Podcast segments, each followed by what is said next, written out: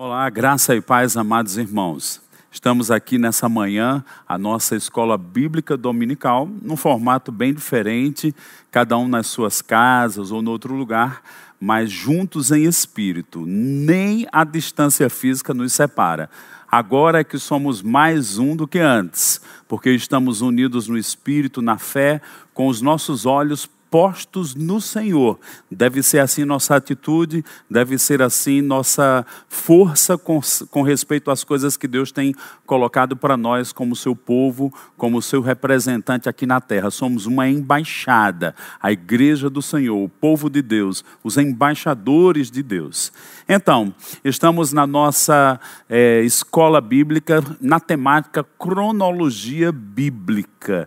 Então, isso é uma coisa tremenda que podemos aprender e devemos ter isso bem forte diante dos nossos olhos.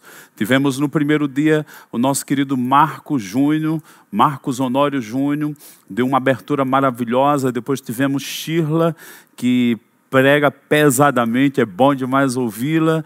Tivemos o Simon e hoje estou aqui para dar uma continuidade e não perdermos o entendimento disso. Cada um falou preciosidades e Paulo, é, Simon na semana passada falou acerca de devemos interpretar. Jesus até mesmo advertiu sobre sermos intérpretes dos tempos, que naturalmente pessoas interpretavam pelos céus, pelas chuvas, algumas coisas naturais, mas um crente deve ser intérprete dos tempos.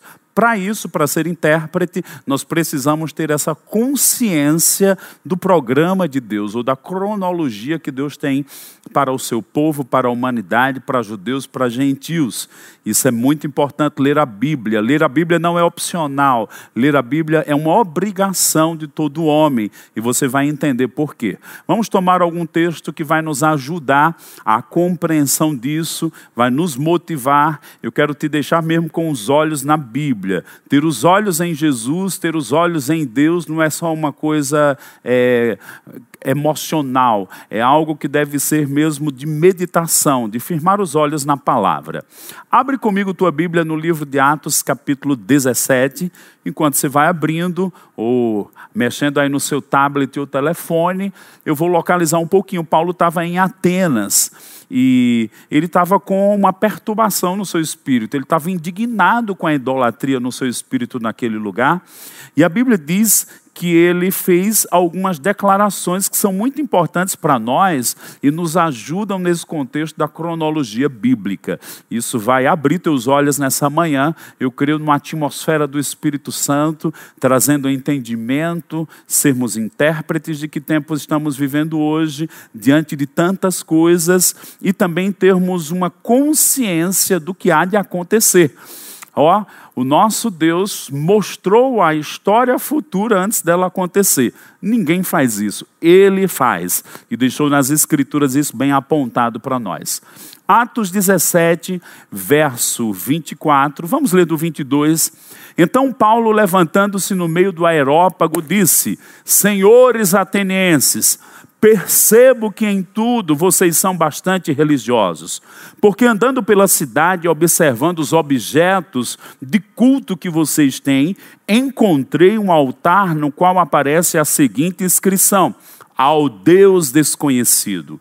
Pois esse que vocês adoram sem conhecer é precisamente aquele que eu lhes anuncio. Ele estava falando lá para os gentios, mas a gente sabe quem é o nosso Deus, o Deus da Bíblia, o Deus que se revelou em Jesus Cristo. Continuando o verso 24. O Deus que fez o mundo e tudo que nele existe, sendo ele Senhor do céu e da terra, não habita em santuários feitos por mãos humanas, nem é servido por mãos humanas, como que precisasse de alguma coisa, pois ele mesmo é quem a todos dá vida, respiração e tudo mais. De um só homem fez todas as nações para habitarem sobre a face da terra, havendo fixado os tempos previamente estabelecidos e os limites da sua habitação, para buscarem a Deus, se porventura Tatiano possam achar, ainda que não esteja longe de cada um de nós, pois nele vivemos, nos movemos e existimos como alguns dos vossos poetas disseram, porque dele também somos geração. Portanto, visto que somos geração de Deus, não devemos pensar que a divindade é semelhante ao ouro, prata, pedra, trabalhado pela arte e imaginação do homem. Deus não levou em conta os tempos da ignorância, mas agora ele ordena a todas as pessoas em todos os lugares que se arrependam, porque Deus estabeleceu um dia em que, há de, em que julgará o mundo com justiça por meio de um homem que escolheu e deu certeza disso a todos, ressuscitando dentre os mortos. O que esse texto tem para com a gente acerca de cronologia bíblica, e não apenas um estudo um tema da palavra de Deus, mas uma realidade ao nosso redor. Bem, Paulo, quando diz aqui no verso 24, Deus que fez o mundo, e depois no verso 26, de um só fez todas as nações, se referindo a Adão, disse: havendo fixado os tempos previamente estabelecidos. Você é inteligente, Deus é eterno, está no mundo espiritual. Quando ele fez o mundo, esse mundo físico no qual habitamos, e quando ele fez Adão, ele criou o espaço e a matéria, tudo que a gente vê, o ambiente, o espaço e a matéria. Mas ele não só criou isso. Quando ele criou o espaço e a matéria, ele criou o tempo. Quando Deus criou o universo e o homem no universo, ele criou o tempo. Agora eu gosto do que diz no verso 26: havendo fixado os tempos previamente estabelecidos. Esse previamente estabelecido nos lembra algo do nosso cotidiano, da nossa vida natural. E eu vou usar duas coisas, duas figuras. Né? Existia um tempo que não tínhamos tantos tablets, mas tínhamos as agendas de papel. E nelas, nós poderíamos usar naquela agenda um roteiro dos dias do que fazermos nas horas, nos meses, nos anos, mas eu quero pegar aqui um roteiro semanal, onde tinha do domingo ao sábado. Isso é uma figura muito bíblica e estabelecida pelo próprio Deus. Simon, recentemente, né, na sua ministração, ele disse que houve um tempo na Rússia que queriam fazer uma semana de dez dias.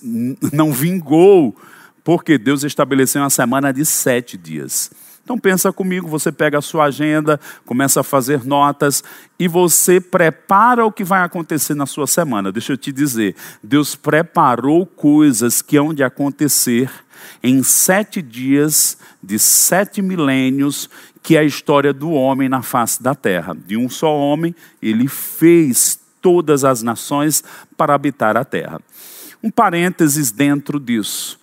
Quando ele fez a terra e a sua plenitude, em Ageu 2,8, Deus diz: Minha prata, meu é o ouro. E alguns homens que vivem aqui na terra pensam que tem alguma coisa. Não, ninguém não tem nada. Deus é dono de tudo.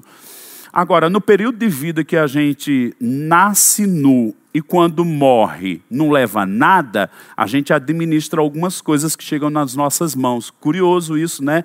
Então ninguém é dono, é mordomo. E quando Deus deu o homem esses seis mil anos para o homem governar a terra, a Adão, e Adão entregou a chave, a autoridade a Satanás, isso é um termo que podemos aplicar, a terra foi arrendada. Porém, o homem não administrou bem e não tem administrado bem. E a Bíblia diz que no fim dos seis anos, vai ter um momento em que o último Adão vai vir falando de Jesus. E é curioso, e eu vou pegar ainda um verso de Atos 17 para a gente se localizar aqui, que é interessante. Pensando né, nessa esfera da cronologia bíblica, das sete semanas, que no natural a gente faz uma programação semanal, Deus também tinha uma programação semanal. No verso 26, fixados tempos previamente estabelecidos. Deus fixou coisas e nós vamos tocar em algumas delas. Mas o verso 31 diz novamente: porque Deus estabeleceu um dia em que julgará o mundo com justiça. Então, no calendário, antes da semana começar, Deus viu seis dias com o homem e um dia em que ele vai julgar o mundo. Isso nos fala de quê? Vamos um pouco no livro de Lucas, no capítulo 24, 44, diz algo interessante que vale a pena para nós aqui.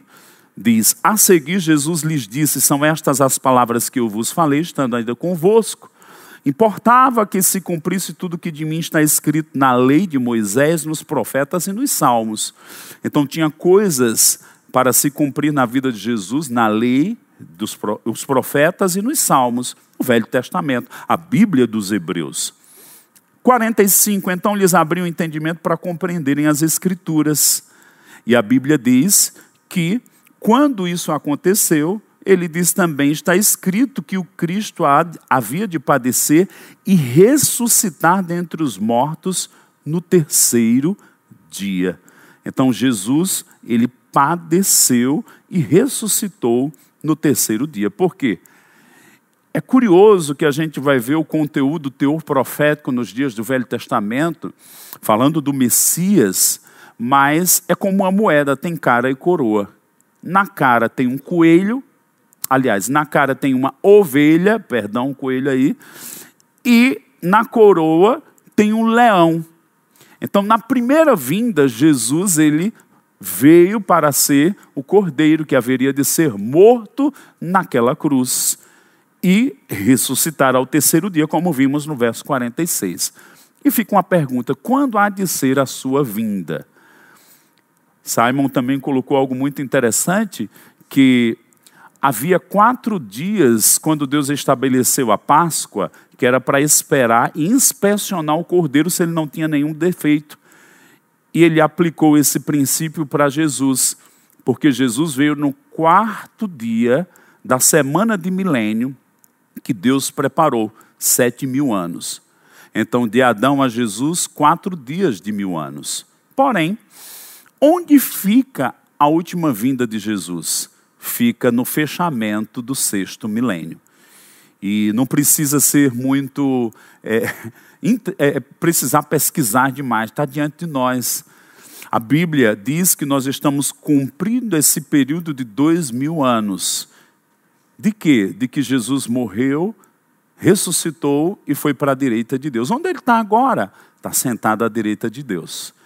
Mas a Bíblia também mostra que ele vai voltar. Só que ele não vem mais como um bebê, vem como um leão. Agora, pensando nisso, eu queria ainda ler um texto de Judas, porque essas coisas não devem causar medo, devem causar uma consciência da sua volta. Deus vai sempre estar conosco.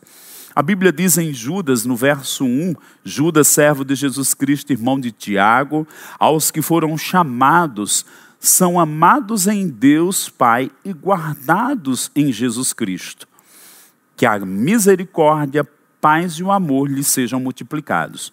Do verso 3 ao verso 20, nós vamos ver uma advertência dos apóstatas, desde os anjos, pessoas do Velho Testamento, rebelião de Coré, e aqueles dias da igreja que tinha gente apostatando da fé. Mas o verso 20 diz: Meus amados, edificando-os na vossa fé santíssima, mantenham-se no amor. O verso 22 diz: Tenham compaixão de alguns que estão em dúvida, salve outros arrebatando de fogo. Quanto a outros, sejam também compassivos, mas com temor, detestando até a roupa contaminada pela carne. Então nós somos guardados em Cristo Jesus. E sabe, devemos nos mover para que esse tempo seja um tempo de grande colheita, mas um tempo de consciência, um tempo de andar com Deus, um tempo de perceber as coisas do alto, um tempo de nos firmarmos na palavra como nunca antes devemos nos firmar nessa palavra. Eu quero te inspirar a você entender que existem os tempos de Deus. E eu declaro que esse é um tempo onde nós vamos ver milagres como aconteceu naqueles dias no deserto, em meio a intervenções que aconteciam no Egito. Para o povo da aliança, havia uma intervenção divina os guardando. Deus criando um caminho no mar e levando o povo a um lugar seguro Ele é aquele que nos guarda. Judas, verso 1: Amados em Deus Pai e guardados em Cristo Jesus. Nós somos a igreja, nós pertencemos a Deus e Deus cuida de nós. Fica debaixo dessa palavra, dessa atmosfera da consciência de Deus. Nenhuma praga chegará na tua tenda.